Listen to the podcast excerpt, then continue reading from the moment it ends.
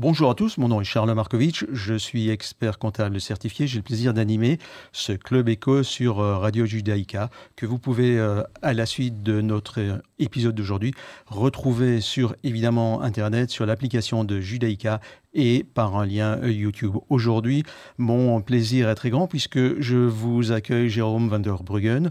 Vous êtes CIO, responsable stratégie investissement chez De Grove Petercam et on va avoir le plaisir de parler de marché financier. Bonjour.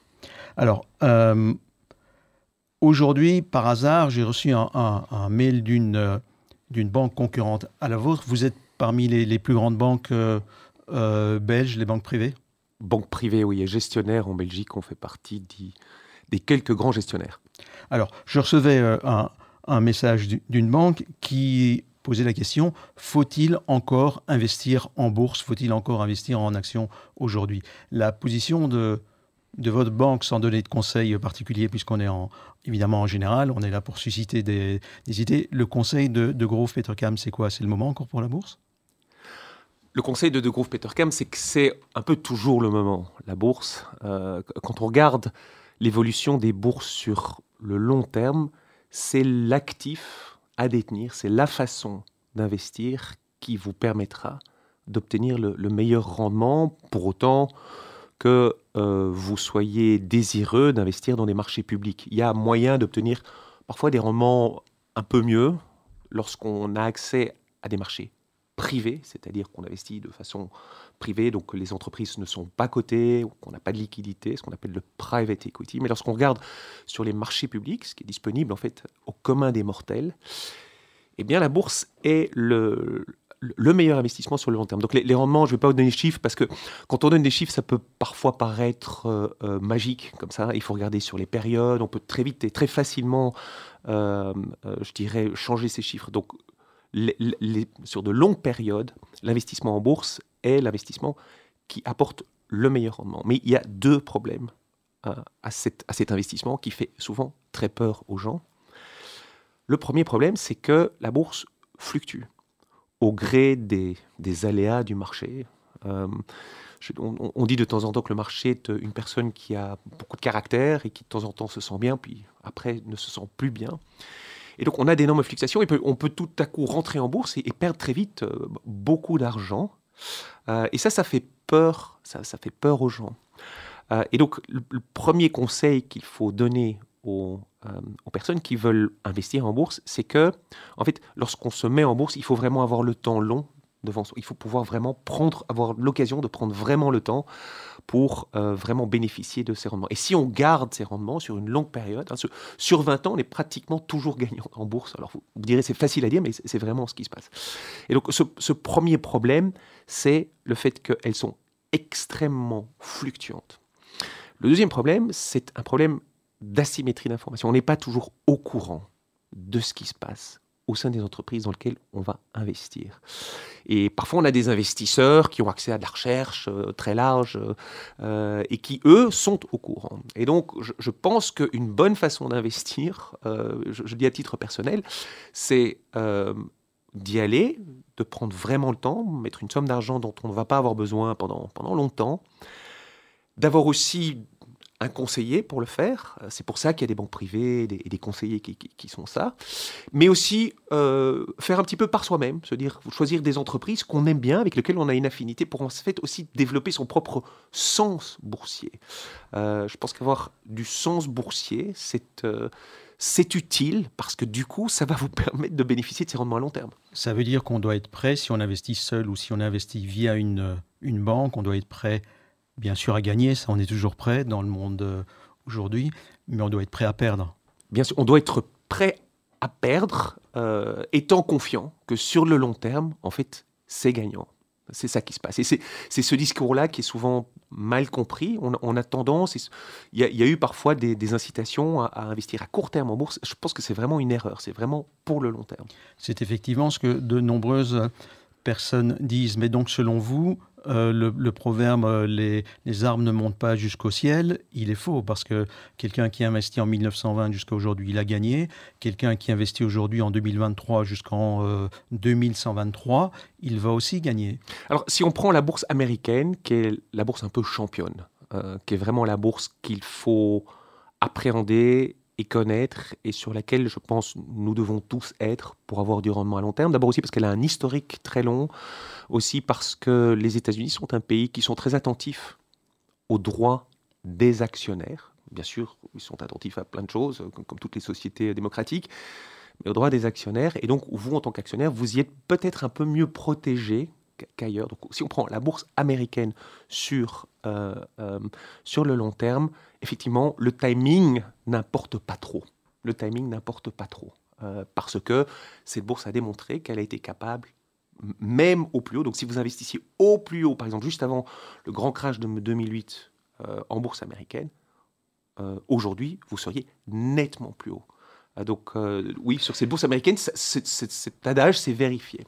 Est-ce qu'on, Pour le long terme. Est-ce qu'on a une idée si euh, quelqu'un qui aurait investi euh, au début de ce siècle, donc il y a une vingtaine d'années, en bourse, et son frère jumeau qui aurait investi par exemple en immobilier, si l'un des deux aurait plus euh, gagné que l'autre, ou on ne peut pas faire de comparaison comme ça? Je pense que de, nouveau, sur ce genre de comparaison, bah, il y a ceux qui défendent l'immobilier, ceux qui défendent la bourse. Euh, je pense qu'aussi avoir des statistiques sur les rendements immobiliers qui sont vraiment comparables aux statistiques qu'on a sur les bourses, c'est très compliqué, surtout sur de très très longues périodes. En tout cas, moi, là, à l'instant, j'en dispose pas. Euh, mais euh, les rendements boursiers euh, à long terme sont très intéressants et ils vous donnent plein d'avantages par rapport à l'immobilier. C'est-à-dire qu'en en fait, vous ne devez pas, si vous investissez dans une bourse, nécessairement entretenir la maison dans laquelle vous avez investi. Donc tous ces, coûts-là, tous ces frais-là, ils, n'existent pas. vous êtes aussi payé pour investir en bourse. Hein. donc vous avez, vous avez un dividende un, portage euh, boursier pour le coup, euh, qui vous permet d'attendre. Donc, euh, mettons que vous investissiez. Aujourd'hui, le rendement qu'on peut obtenir facilement au rendement sur dividende, c'est 3%. Mettons que la bourse casse la gueule, mais vous recevez toujours. Oui, par contre, un, immobilier, il va rarement se casser la figure, il ne va pas s'effondrer. La bourse peut se prendre des coups de mou la bourse peut se prendre des coups de mou, mais il y a des marchés immobiliers qui peuvent souffrir énormément. Souvenez-vous de la crise de 2008 aux États-Unis, ça, ça a fait très mal. Il se fait qu'on est dans un pays où on n'a pas eu de vraie crise immobilière depuis très longtemps. Je vous invite à regarder ce qui se passe par exemple en Scandinavie, où le marché immobilier est vraiment en train de, de, chuter. de chuter. Et ça permet de faire le lien sur autre chose, si vous me permettez, c'est que là, je vous ai parlé de temps structurel et à long terme, ce qu'il faut vraiment savoir euh, sur cette, euh, cette façon d'investir. Mais il y a aussi du tactique. Et le tactique, c'est quoi? C'est que bah, de temps en temps, il y a des petits mouvements haussiers et baissiers qu'on peut tenter, je dirais, d'anticiper pour avoir un rendement encore meilleur que celui à long terme dont j'ai parlé, mhm. hein. euh, mettons entre 5 et 10% Ça, c'est vraiment le rendement à long terme qu'on peut avoir sur les bourses. Euh, je, pense que ça vaut la peine de mettre un chiffre dessus. Donc, on peut, on peut euh, en tentant d'anticiper, avoir des mouvements tactiques sur la bourse. Et en fait, la meilleure façon de faire ça, c'est en regardant la ce qu'on appelle la valorisation. Est-ce que c'est cher ou pas? Est-ce que le rendement à long terme que je vais obtenir si j'investis maintenant, est-ce que c'est un rendement qui me permet de dire que c'est une bonne opportunité, que la bourse est pas chère, ou au contraire, le rendement, il est un peu faible par rapport à ce qu'on peut avoir sur, euh, sur d'autres types d'investissements. Et ces mouvements tactiques-là, ils peuvent bien sûr être euh, anticipés et vous permettre d'avoir d'améliorer un petit peu le, rendement. C'est ce qui fait qu'à certains moments, on peut euh, vendre une action qu'on a achetée il y a quelques années ou quelques mois, alors que dans quelques semaines, un de vos confrères ou un de vos collaborateurs va, va remonter ce qu'on appelle l'objectif de, de vendre? Oui, c'est ça qui fait un marché. C'est bien pour ça qu'on est sur un marché, qu'il y a des gens qui ont plein d'opinions différentes.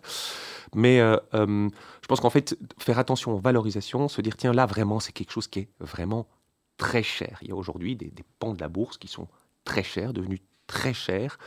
Euh, et qui sont peut-être peut-être moins intéressants que d'autres qui sont devenus vraiment meilleurs marchés. Très cher, c'est quoi? C'est par rapport au, au, price earning C'est le, le, rapport du, du, du, par, du, du coût par rapport au, au bénéfice? C'est le, distribu la distribution de dividendes? C'est la comparaison au secteur? Il y a plein de façons de voir. C'est, en fait, c'est loin d'être une science euh, exacte. Et c'est pour revenir sur le deuxième problème de la bourse, c'est là où il y a asymétrie d'information avec un peu les experts et puis, et puis ceux qui sont un peu, j'allais dire, euh, parfois livrés à eux-mêmes. Mais euh, je pense que le rendement sur dividende est un très bon guide, vraiment.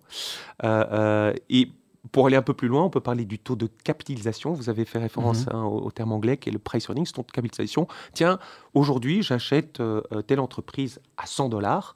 Euh, elle offre un bénéfice de 10 dollars par an. Elle a un bénéfice de 10 dollars. Donc, elle vaut, elle capitalise 10, fois. les bénéfices. Est-ce que c'est 10 fois pour ce type d'entreprise C'est cher ou c'est pas cher? Et là-dessus, il y a des choses à dire. Il y a beaucoup de choses à dire.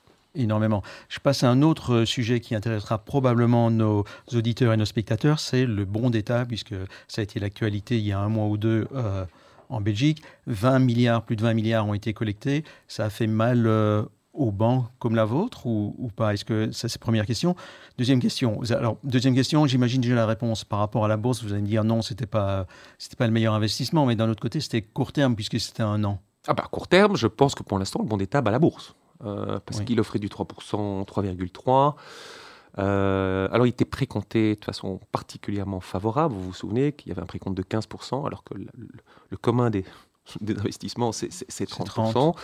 Euh, et donc, je pense qu'aujourd'hui, le bon d'État, d'ailleurs, il s'est renchéri euh, je crois, depuis ce temps-là. Mais en fait, il a un petit peu baissé, excuse-moi. Le, rendement est légèrement supérieur aujourd'hui. Si on voulait acheter ce bon d'État aujourd'hui en bourse, il se négocie. Le rendement est légèrement supérieur, je pense que c'est 3,38 brut.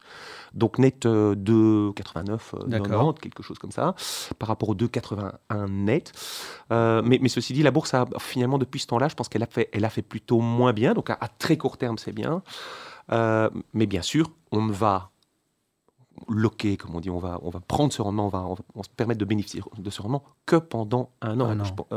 Il y a, d'autres choses à faire au niveau des, rendements. Euh, euh, nous, on pense qu'un des bons endroits où se positionner sur la courbe, comme on dit. Tiens, si on se pose la question, est-ce qu'il vaut mieux prêter de l'argent à l'État, mettons à l'État ou, à, ou, à, d'autres, à un an, trois ans, cinq ans, dix ans, on pense qu'un des bons endroits pour le faire, c'est trois ans. Parce qu'à trois ans, on peut obtenir des rendements euh, intéressant qu'on va en fait avoir pendant trois ans. Parce que dans un an, la personne qui investit dans le bon détail, il va se dire tiens, qu'est-ce que je fais, de, mon argent? Et d'après nous, ces taux d'intérêt-là vont pas rester euh, aussi élevés pendant aussi longtemps. Ils vont, ils vont redescendre ou ils vont plutôt euh, se stabiliser? Évidemment, on ne peut pas s'engager, mais... Oui, on ne peut pas s'engager, mais je, pense qu'on on est en train d'observer quand même euh, quelques signes de, de ralentissement. Il y a, pour les observateurs, depuis quelques mois quand même un changement de, de tendance sur la consommation en Europe. Mhm. Euh, on remarque que, euh, en fait, lorsqu'on est sorti de ce Covid, je vais faire un peu une longue parenthèse si vous me permettez, excusez-moi. Lorsqu'on est sorti de ce Covid, on s'est tous dit waouh, génial, on peut retourner au restaurant, reconsommer euh, ce qu'on ne pouvait pas faire, mhm. voyager, des choses comme ça. Et en fait, il y a eu un tel engouement pour cette. On a retrouvé notre liberté, que ça a duré assez longtemps. Et les gens ont presque parfois un peu dépensé au-dessus de leurs moyens pour, pour, bénéficier de, enfin pour, pour, pour bénéficier de cette liberté. Et on voit depuis quelques mois, mais vraiment depuis pas très longtemps, que les gens ont arrêté de faire ça. Que petit à petit, bon, le coût de la vie étant devenu ce qu'il est, euh, c'est en train de ralentir. Et ça, je pense que ça présage peut-être d'un ralentissement de l'économie, de la consommation et donc de l'économie, qui fait qu'une politique monétaire avec des taux d'intérêt aussi élevés, c'est pas tenable pour nous.